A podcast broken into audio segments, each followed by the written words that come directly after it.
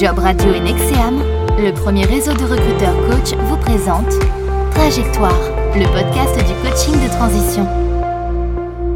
Eva Croiser. Jean-Baptiste Vénin, salut à tous, bienvenue dans ce sixième épisode de Trajectoire, le podcast du coaching de transition que vous pouvez retrouver sur jobradio.fr en téléchargeant également l'application Job Radio et disponible aussi sur l'ensemble des plateformes de diffusion de podcasts. Bonjour Eva. Bonjour Jean-Baptiste, bonjour à tous. On rappelle que vous êtes coach certifié HEC, directrice associée de Nexeam, qui est notre partenaire sur ce programme. Eva, j'ai réussi, j'en suis fier. Au fond, je n'ai qu'un seul regret, je ne fais pas ce que j'aurais voulu faire. J'aurais voulu être un artiste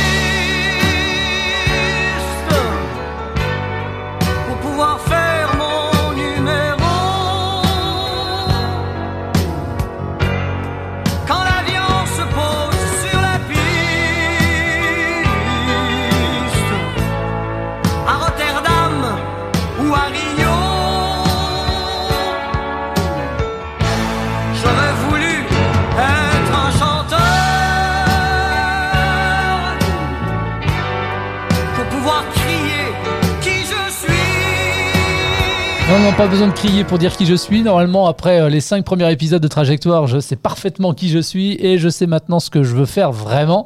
Eva, nous sommes à mi-parcours de Trajectoire et il est temps de faire un premier bilan, c'est bien cela?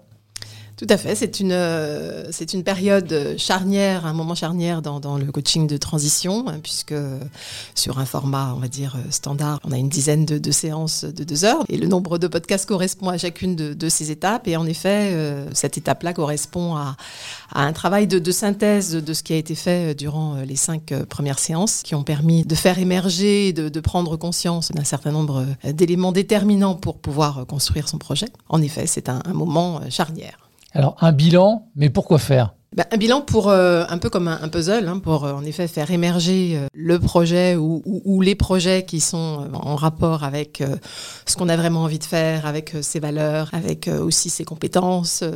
donc c'est- vraiment ce travail de synthèse qui va pouvoir permettre de faire émerger un ou deux projets sur lesquels ensuite on, va faire un, travail de validation. Alors, pour faire ce travail de validation, pour faire ce bilan, comment est-ce que l'on s'y prend? On se pose des questions. À quel type de questions faut-il répondre?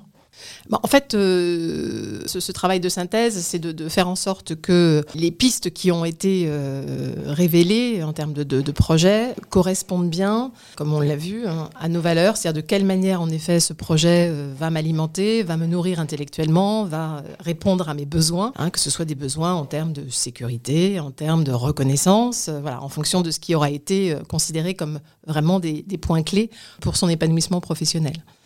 Alors, si on est capable de répondre à ces questions, on peut continuer d'avancer. C'est bien ça l'idée, en fait. hein. Tout à fait. C'est-à-dire qu'il y a d'abord ce travail de vérification, euh, parce que là encore, hein, on peut avoir des fantasmes. L'essentiel, c'est quand même de pouvoir euh, faire aboutir un projet professionnel, donc euh, de vérifier qu'il est bien en correspondance avec, avec ce que l'on est, pas juste avec ce que l'on fantasme. Et puis aussi, dans un deuxième temps, d'aller le vérifier auprès de, de personnes, d'acteurs qui évoluent dans des univers professionnels proches et avec qui les échanges vont permettre bah, de faire ce travail de vérification. Alors, continuer d'avancer, ça veut dire avoir comme objectif de concrétiser aussi son projet professionnel à venir, euh, savoir d'où je viens pour savoir vers où je veux aller, savoir ce que je veux et ne veux pas, passer outre mes croyances limitantes, savoir qui je suis euh, vraiment. Euh, tout cela n'est pas la garantie absolue quand même de réussir son projet professionnel à venir.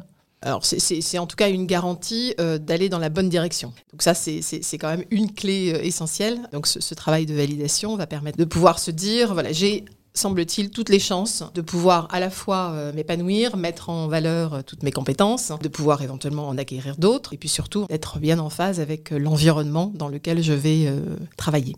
Alors, depuis le début du podcast, sur les différentes thématiques que l'on a abordées, des cinq premiers épisodes, on était, on va le dire, beaucoup dans l'introspection. Maintenant, est-ce qu'on s'apprête justement à rentrer dans une démarche, j'ai envie de dire, peut-être un peu plus opérationnelle? Complètement. C'est-à-dire que là, euh, après avoir fait ce travail de conscientisation et puis surtout euh, de pouvoir euh, réfléchir à, ce qu'on a vraiment envie de faire, c'est de pouvoir le confronter à la réalité, puisque l'objectif, c'est en effet de, trouver un job épanouissant, bien sûr, mais en effet dans une réalité de marché et donc d'aller se confronter aussi à cette réalité-là. Au travers de rencontres, de prises de témoignages, d'interviews. Donc c'est vraiment aller à la découverte aussi de cet univers professionnel qu'on souhaiterait euh, rejoindre. Alors ce qui est intéressant c'est de parler du rôle du coach. Que va-t-il falloir mettre en place donc pendant le coaching pour que le coaché justement mette toutes les chances de son côté pour réussir euh, son projet professionnel? Quels critères finalement essentiels faut-il respecter? Dans le cadre de ces rencontres, il faut aussi euh, préparer cette démarche. C'est-à-dire qu'on n'y va pas en touriste. euh, donc euh, préparer cette démarche d'ouverture, de découverte et, de rencontre hein, pour validation de son projet. Et ça se prépare dans le sens où il faut préparer son discours, il faut préparer sa cible. Qui vais-je rencontrer En quoi ça va m'être utile Quelle va être ma demande Donc tout ça, ça, ça nécessite un travail préparatoire. Donc ça, le coach permet d'accompagner la personne parce qu'il faut aussi que la personne donne envie, donc qu'elle construise un discours qui lui permette aussi de donner euh, une bonne image d'elle-même hein, et d'avoir un discours constructif et positif qui donne envie aux autres de l'aider au travers euh, d'échanges, notamment. Vous avez parlé aussi d'interview à un moment donné. Dans le process de validation, comment est-ce que l'on confronte finalement euh, à la réalité son, son projet professionnel? Bah, là, c'est vraiment une phase d'écoute hein, et de questionnement. Je, je- je prends un exemple concret. On avait évoqué l'exemple du- d'une personne qui a fait le choix de reprendre tout un cycle de formation euh, dans le domaine de l'horticulture. Très clairement, c'est un univers qu'elle ne connaissait pas du tout. Euh, donc, il a vraiment fallu euh, qu'elle aille rencontrer des acteurs de cet univers-là. hein, et dans une phase vraiment de découverte pour vérifier qu'en effet, ça allait bien répondre à, ses attentes, à ses besoins et à l'image qu'elle s'en faisait. Et dans ce process de validation, est-ce qu'il y a des, écueils, je dirais, à éviter? En fait, euh, il y a plusieurs écueils hein, dans, ce type de démarche. Euh, le fait de ne pas bien se préparer, de ne pas se confronter à la réalité euh, du marché et à ce qui peut nous attendre, c'est du coup de faire un, un mauvais choix parce que on n'a pas forcément euh, suffisamment été en conscience de ce dont on a vraiment besoin pour s'épanouir. Typiquement, il y a des personnes qui, euh, qui font le choix de, de se mettre à leur compte alors que euh, finalement ils s'aperçoivent qu'ils ont un réel besoin de sécurité, notamment de sécurité financière, ce qui parfois ne va pas forcément toujours de pair. Et donc, en effet, le fait de, de vivre des moments d'incertitude, notamment financière, voilà, les, les amène finalement à, à- à renoncer à leur projet de création d'entreprise assez vite. Autre écueil, c'est euh, de ne pas avoir euh, suffisamment euh, échangé et vérifié avec son environnement proche de ce que peut avoir comme conséquence un choix de reconversion professionnelle qui, euh, parce qu'il va nécessiter euh, des sacrifices euh, financiers, parce qu'il va nécessiter de prendre beaucoup de temps en termes de formation, par exemple. Et, si on n'a pas vérifié avec son environnement proche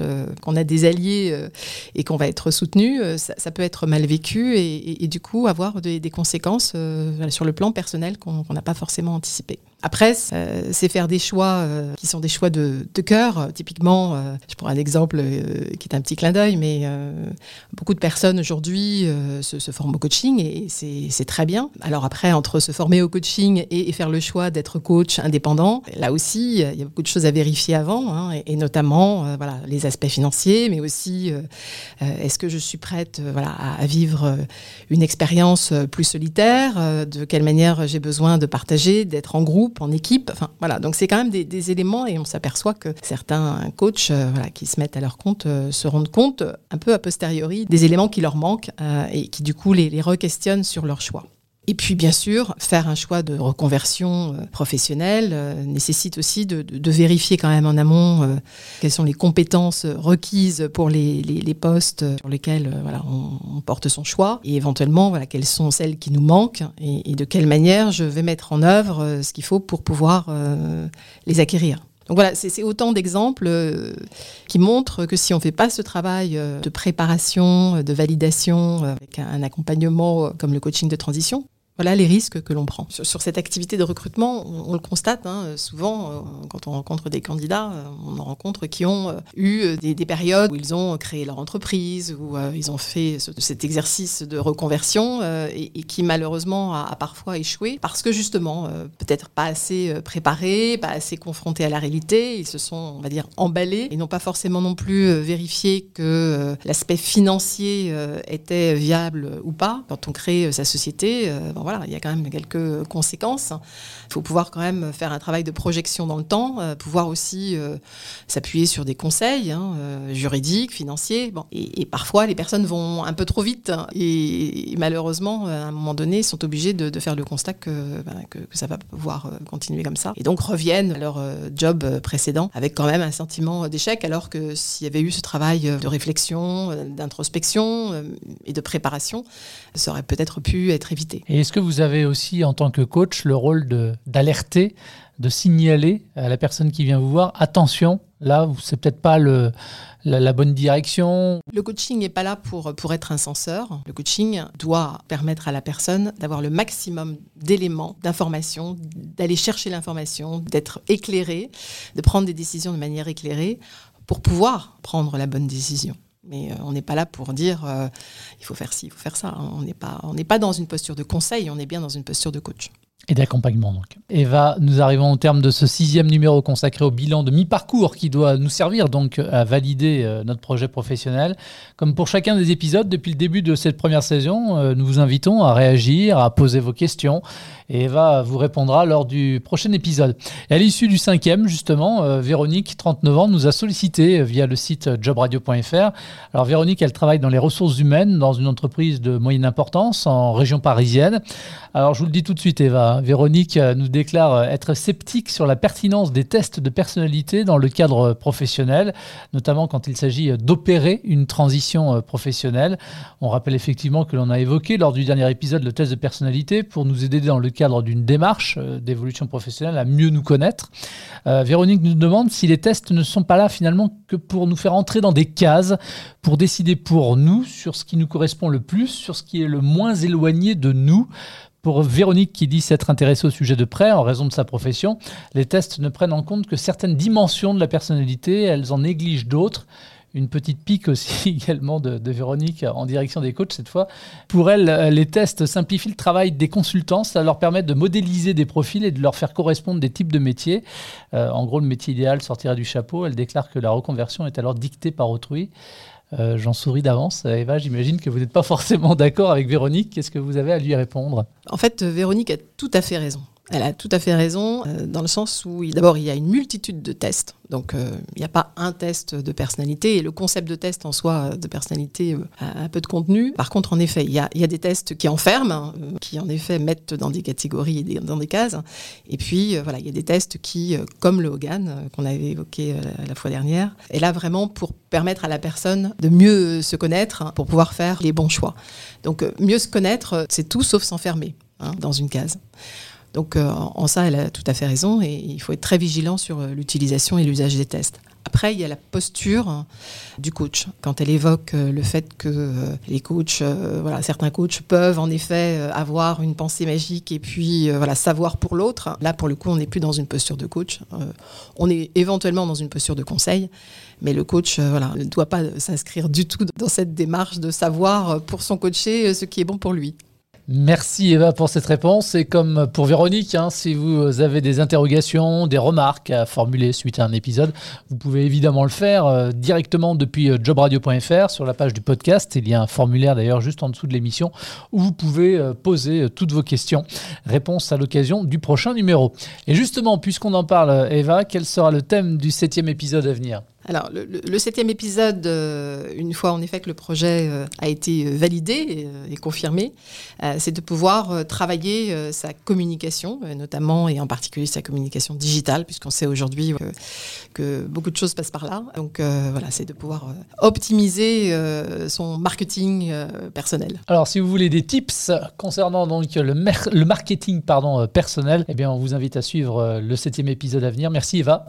Merci Jean-Baptiste. Ça s'appelle Et c'est le podcast du coaching de transition. Merci également à vous de votre fidélité à ce nouveau rendez-vous et à Job Radio. Et à très vite.